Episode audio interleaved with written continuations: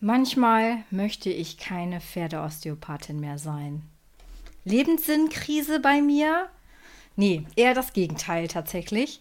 In dieser Folge erfährst du, was mich wirklich manchmal daran nervt, nur in Anführungsstrichen als Pferdeosteopathin wahrgenommen zu werden.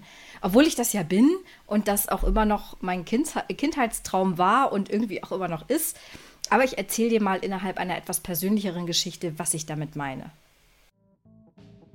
Herzlich willkommen bei Freizeitpferde gesund und munter, der Podcast für interessierte Freizeitreiter. Mein Name ist Antje Wirz, ich bin seit über zehn Jahren Pferdetherapeutin und betreibe eine kleine Pferdereha an der Nordsee. In dieser Show möchte ich dir helfen, dass dein Freizeitpferd gesund und munter bleibt. Mit meiner Erfahrung als Osteopathin, Akupunktöse, Reha-Therapeutin und viel mehr habe ich so einige Tipps auf Lager, was die Gesunderhaltung deines Pferdes angeht. Und jetzt viel Spaß beim Zuhören. Ja, also herzlich willkommen zu dieser Folge mit einem Schwank aus meinem Leben. Lass mich erstmal ein bisschen ausholen, damit ich dich irgendwie abholen äh, kann mit meinen Gedankengängen und so weiter. Also, wenn du jetzt als Mensch zum Physio gehst, ne, dann gehst du ja nicht nur einmal im Jahr zum Checkup hin und äh, guckst, ob alles okay ist, sondern du gehst ja in der Regel eher so lange hin, bis deine Probleme gelöst sind, oder? Und ähm, dann noch die Frage, ist die Therapie bei deinem Physio jetzt effektiver, wenn du nur deblockiert wirst und wenn du nur massiert wirst? Oder ist es dann besonders effektiv, wenn die Wurzel deiner Schmerzen und Probleme langfristig behandelt wird und beseitigt wird und du dafür auch Hausaufgaben bekommst, die du natürlich auch ganz brav machst und so nach und nach neue Bewegungsmuster und neue Übungen in deinen Alltag integrierst? Und ohne Witz, ähm, ich kann mich noch gut daran erinnern, dass wir als junge Osteos, als wir in der Ausbildung waren, schon uns Gedanken darüber gemacht haben, wie das eigentlich ist, weil wir ja eigentlich schon wussten, ähm, dass so wie das in den Stellen üblich ist, es eigentlich gar nicht ganz so gut funktioniert. Ne? Also wenn man hört ähm, von jemandem, ja, meine Osteo kommt regelmäßig, dann meint man ja meistens eher so ein bis zweimal im Jahr und nicht ein bis zweimal die Woche. Also außer man ist jetzt Krösus oder so, ne? Und natürlich waren das jetzt alles rhetorische Fragen. Ich wollte dich aber einmal so ein bisschen in meine Gedankengänge mitnehmen und in meine Hirnwindung mitnehmen, ähm, damit du ungefähr weißt, worauf ich abziele mit dieser Geschichte. Also, es ist ja so, wenn ich zu einem wirklich gut dastehenden Pferd komme, welches tragfähig ist, welches regelmäßig abwechslungsreiches Training hat, welches gut gehalten wird, welches gut gefüttert wird und wo Frauchen regelmäßig auch selber Hand anlegt und ein bisschen Wellnessmassage macht und so weiter, guckt, dass das Pferd schön locker bleibt und da weiter unterstützt, dann komme ich sehr, sehr gerne nur alle sechs Monate und mache da ein Check-up, ob alles in seinem Platz ist, ob irgendwo kleinere Wehwehchen sind oder ob jetzt ich energetisch noch irgendwo was anschieben muss, ähm, damit das Pferd sich wirklich rundum pudelwohl fühlt. Und ähm, das kommt dann tatsächlich auch mal vor. Diese Art von Behandlung ist bei Neukunden zu etwa 10% anzutreffen. Es kommt aber vor. Also ich hatte das erst letztes Wochenende, dass ein Pferd wirklich gut dastand und ich nur kleinere Sachen gelöst habe und dann gesagt habe, so, wenn sich das so und so weiterentwickelt, dann sehen wir uns dann. Wenn dir aber auffällt das, dann sehen wir uns halt früher wieder. So. Ähm, in den aller, allermeisten Fällen sieht es aber eher so aus. Ich komme das erste Mal zu einem Pferd.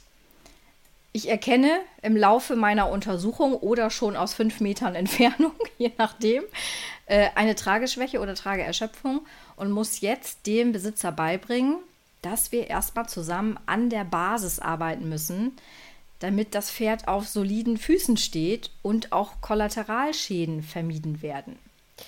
Und dann muss ich dem armen Pferdehalter auch noch beibringen, dass das jetzt nicht mit einer Behandlung getan ist äh, und auch nicht alle halbe Jahre getan ist, sondern dass wir uns die nächsten vier bis sechs Monate sehr regelmäßig sehen müssen und ähm, dass sein Pferd da im Laufe der Zeit dann tragfähig wird und erst dann auch erst wieder als Reittier nutzen kann.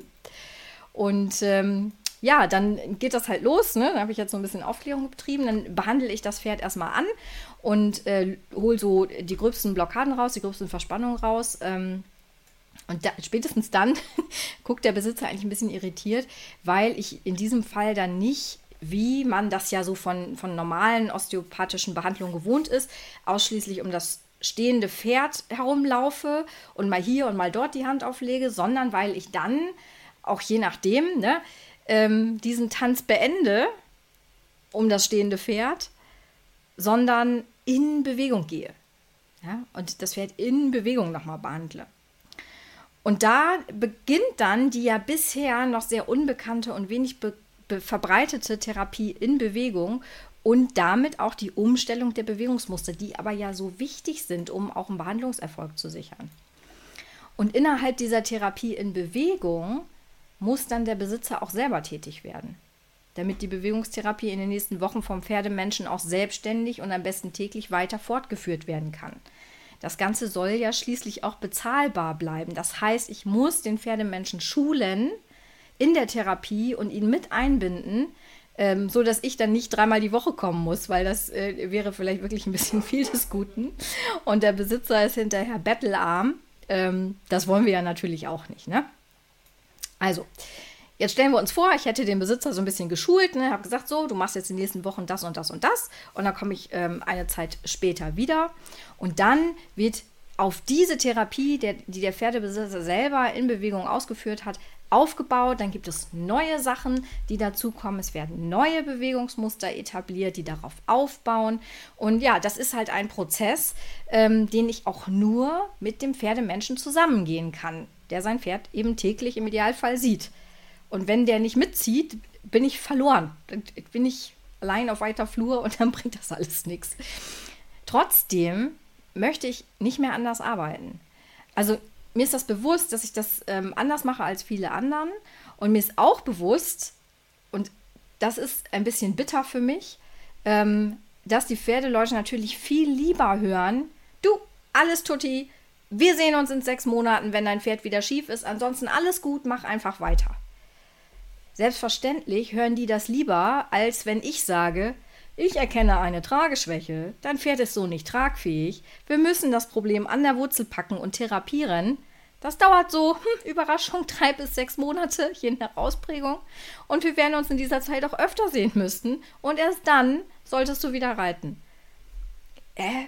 Ja, na klar hört man das nicht gerne.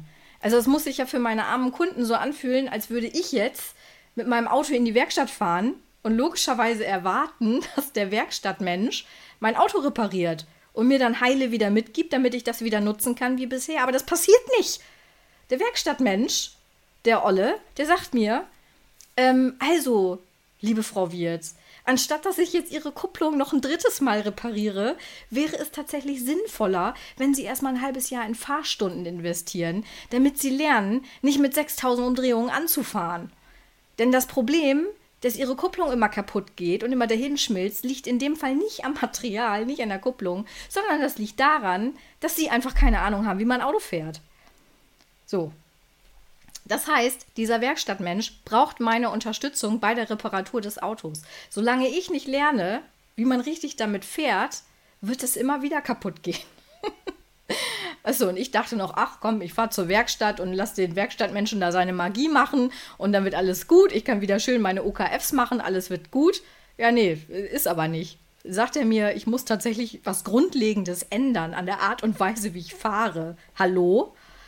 Es wäre doch so schön einfach, wenn das einfach repariert. Ja, gut, ist auch teuer auf Dauer, ne? Klar. Aber es ist doch so schön einfach. Also, diese Geschichte ist angelehnt an den Clip ähm, von dem Opa, der immer seine Kupplung wegbrutzelt. Ich weiß nicht, ob du das kennst, aber der kann halt die Drehzahl des Motors nicht mehr hören. Und äh, ja, dann brutzelt er halt immer seine Kupplung weg und muss alle Nase lang in die Werkstatt, weil, er irgendwie mit äh, 50.000 Umdrehungen anführt, also so mit Plattgas quasi. Ganz so schlecht fahre ich jetzt auch nicht Auto. Aber ne, diese Anekdote matcht eigentlich ganz gut. Dieser Satz übrigens, ne? Ich erkenne eine Trageschwäche, Dein Pferd ist so nicht tragfähig, wir müssen das Problem an der Wurzel packen und therapieren. Das dauert so drei bis sechs Monate und du solltest in der Zeit nicht reiten. Und wir werden uns auch noch öfter sehen müssen.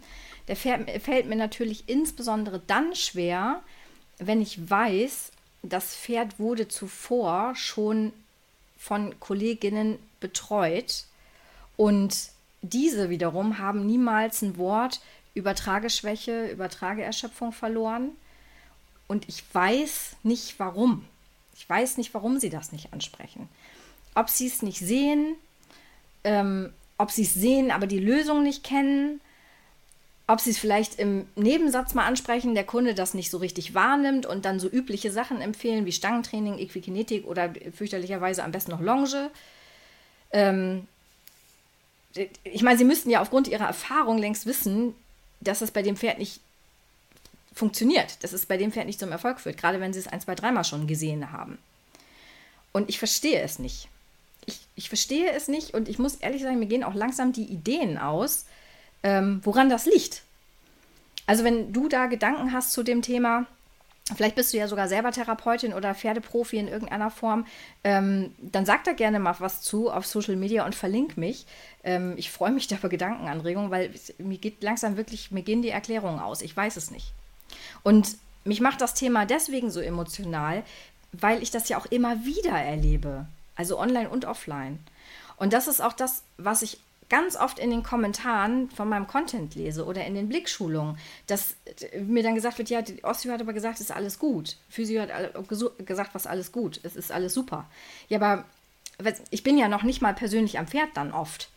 Und die Probleme sind aber so offensichtlich, dass man das auch teilweise nicht mehr mit einer Momentaufnahme erklären kann. Und, und ich weiß es nicht. Ich weiß es nicht, wieso ähm, das nicht angesprochen wird. So, kommen wir jetzt auf dieser Grundlage mal zu der persönlichen Geschichte, die ich am Anfang des Artikels erwähnt habe. Ähm, stell dir vor, eine potenzielle Kundin schreibt mich an, sie möchte einen Termin mit mir, weil ihr Pferd immer so komisch steht. Ja, sie schickt mir auch ein Foto von dem Pferd. Das Pferd ist gesattelt. Und ähm, ich denke, oha, das Pferd hat wirklich, das gesattelte Pferd, hat wirklich so massive Anzeichen einer Trageerschöpfung, ähm, dass ich die Rückenlinie schon gar nicht sehen muss. Der steht einfach so schlecht, dass ich weiß, der hat Probleme.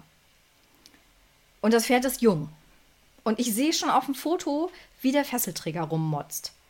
Und ja, ich weiß natürlich, Momentaufnahme und so weiter und so fort. Deswegen frage ich auch zurück, so, ob das Foto so reprä repräsentativ ist für wie der so normalerweise halt so rumsteht. Und sie sagt, ja, ja, das ist so der übliche Stand.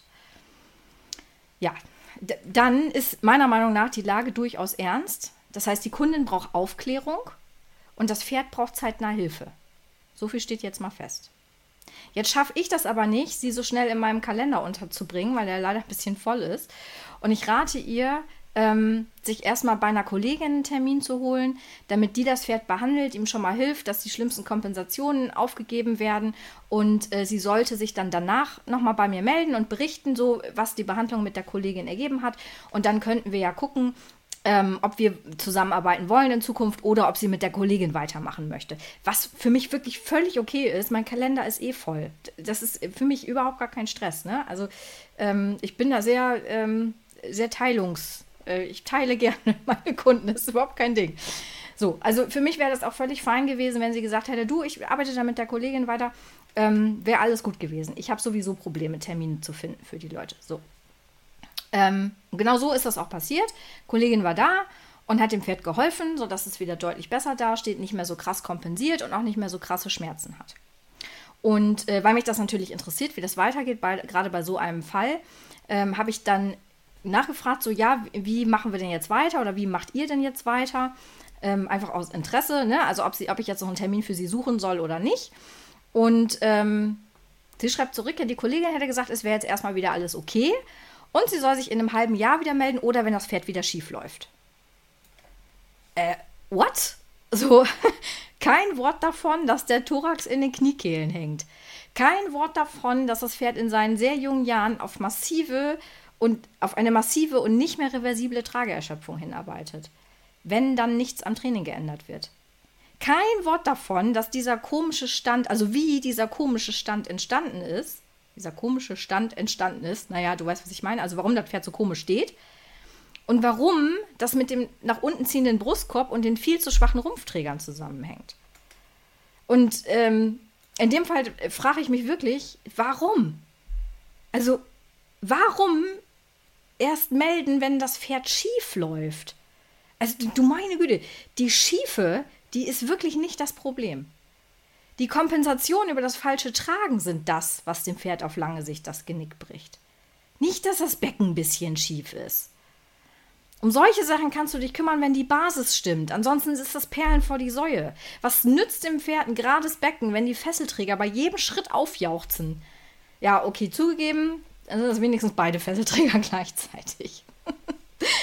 ich stelle das jetzt so ein bisschen überspitzt dar, weil mich das Thema auch einfach ein bisschen emotional macht. Ne? Also ruhig brauner. Ich weiß natürlich, dass ein deblockiertes Becken wichtig ist für alles andere. Ja, und ich will hier auch gar nicht das als unwichtig dastehen, äh, darstellen, aber nur das Becken zu richten. Und dann eine Kundin auf einem trageerschöpften Pferd weiterreiten zu lassen und dann ein halbes Jahr später wieder irgendwas zu begradigen, das ist meiner Meinung nach wirklich nicht der Stein der Weisen. Ja? Also setzt das ein bisschen in Relation. Also, nochmal abschließend. Selbstverständlich ist es wichtig, dass wir erstmal die schlimmsten Blockaden und Schmerzen behandeln. Keine Frage. Ob in Bewegung, im Stand, energetisch, Akupunktur, Massage, ist mir völlig egal. Also jeder Therapeut hat da seine Technik und alle Techniken sind gut, solange sie denn zum Erfolg führen. So, erstmal die Kuh vom, die Kuh vom Eis holen ist immer Schritt 1. Aber ich finde, es sollte ganz, ganz dringend in den Behandlungen mehr von Schritt 2 bis 6 geben. Weil die Reiter kriegen es ja nicht alleine hin, sonst hätten wir ja nicht so viele Pferde mit Problemen. Und Schritte 2 bis 6 sind Herstellen von koordinativen Bewegungsmustern und einem guten Körpergefühl beim Pferd. Dann die Möglichkeit, bestimmte Muskelgruppen auf Signal hin anzusprechen. Herausarbeiten von sinnvollen Bewegungsmustern, die das Pferd zum Tragen braucht. Dann als nächstes die Herstellung von Rumpftragekompetenz. Ausrufezeichen, Ausrufezeichen, Ausrufezeichen und von Tragfähigkeit. Und dann als letzten Schritt Aufbau von Tragkraft. So, jetzt kannst du dir dreimal überlegen, warum mein Tragekurs wohl sechs Module hat. kannst du vielleicht eins und eins zusammenzählen. Und ich verstehe das, wenn Kollegen vielleicht keine zeitliche Kapazität haben oder wenn sie auch keine Kompetenz haben, um die Kunden bei diesen Schritten zwei bis sechs zu begleiten. Denn das ist vielleicht auch nicht Teil der üblichen Osteo-Ausbildung, zumindest war es das damals bei mir nicht, äh, sondern eher so in der Form von den Standardempfehlungen, also Stangenarbeit und, und sowas halt. Ne? Ähm, aber dann, wenn man das nicht sieht, also wenn ich jetzt jemand wäre, der das entweder zeitlich nicht auf die Reihe kriegt, die Kunden dabei zu unterstützen, und äh, die dabei zu begleiten. Oder wenn ich halt einfach nicht genau weiß, wie ich es hinkriege. Wenn ich doch schon 28 Mal ähm, Stangenarbeit, Equikinetik und Longe empfohlen habe und es hilft einfach nicht, dann muss ich mir ja mal Gedanken machen. Ne? Und dann wäre es doch pfiffig im Sinne des Pferdes. Das heißt ja nicht, dass die Kundin verloren geht. Die muss ja trotzdem alle halbe Jahre ein Check-up haben. Das hat ja damit gar nichts zu tun. Aber in der Zwischenzeit kann doch die Kundin ihrem Pferd helfen, wenn sie an Leute wie mich verwiesen wird, die es sich ganz gezielt zur Aufgabe gemacht haben, da anzuschließen, wo eine Behandlung aufhört. Wir arbeiten gerne mit Kollegen zusammen. Das beschleunigt den Prozess ungemein, wenn du einen Osteo oder Physio vor Ort hast, der das Pferd unterstützt in seinen äh, körperlichen Problemchen und mal Blockaden löst ne? und, und äh, die Verspannung mal löst. Dann können wir ja mit dem äh, Bewegungsprozess, mit der Bewegungsumformung, kommen wir ja schneller vorwärts. Also das schließt sich ja nicht aus, ganz im Gegenteil. Ne? Aber sagt bitte, liebe Kolleginnen, Kolleginnen und Kolleginnen, sagt bitte nicht, zu einer Kunde mit einem trageschwachen Pferd. Alles gut, wir sehen uns sechs, in sechs Monaten. Sag Bescheid, wenn der vorher schief ist. Äh, nein, macht das nicht. Informiert die Leute. Und dann verweist von mir aus an andere, die es können. Oder die es machen. Vielleicht könnt ihr das ja auch und habt es einfach zeitlich nicht, könnt das zeitlich nicht äh, managen. Ja? Ähm, ist ja alles kein Ding. Aber wir müssen die Leute an die Hand nehmen. Das geht jetzt speziell an die Kolleginnen. Und liebe Kundinnen, liebe Pferdebesitzerinnen, liebe Pferdehalterinnen, liebe Pferdefreunde, wenn eure Osteo euch zum 28. Mal Stangentraining empfiehlt und ihr wisst schon, das funktioniert nicht, die Probleme kommen trotzdem immer wieder und die ist alles halbe Jahr, ist die an der Lände zugange und sagt, oh Gott, oh Gott, was nicht viele Blockaden, dann überlegt euch, was ihr in der Zwischenzeit macht, damit das besser wird.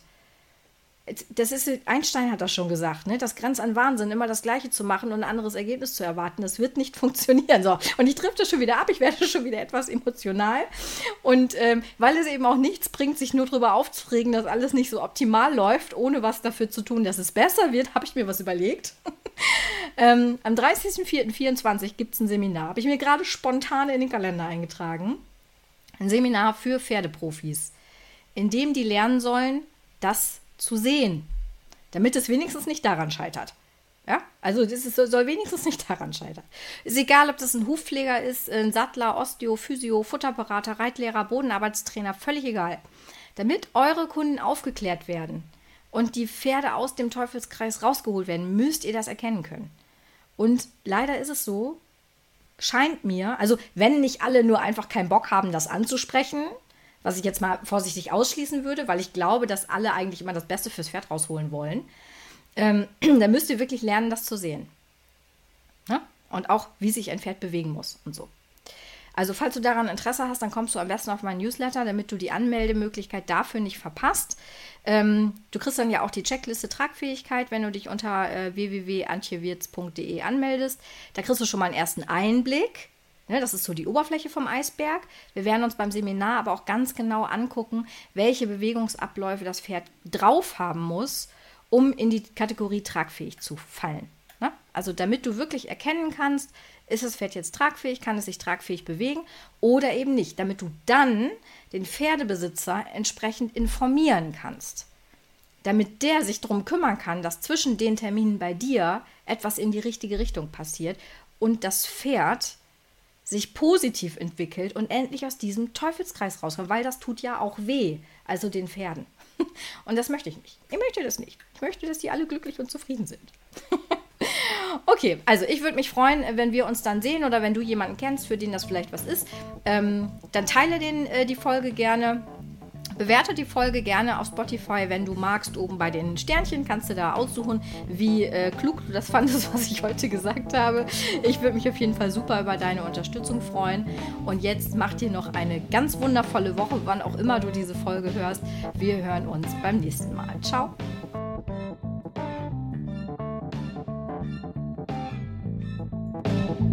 Thank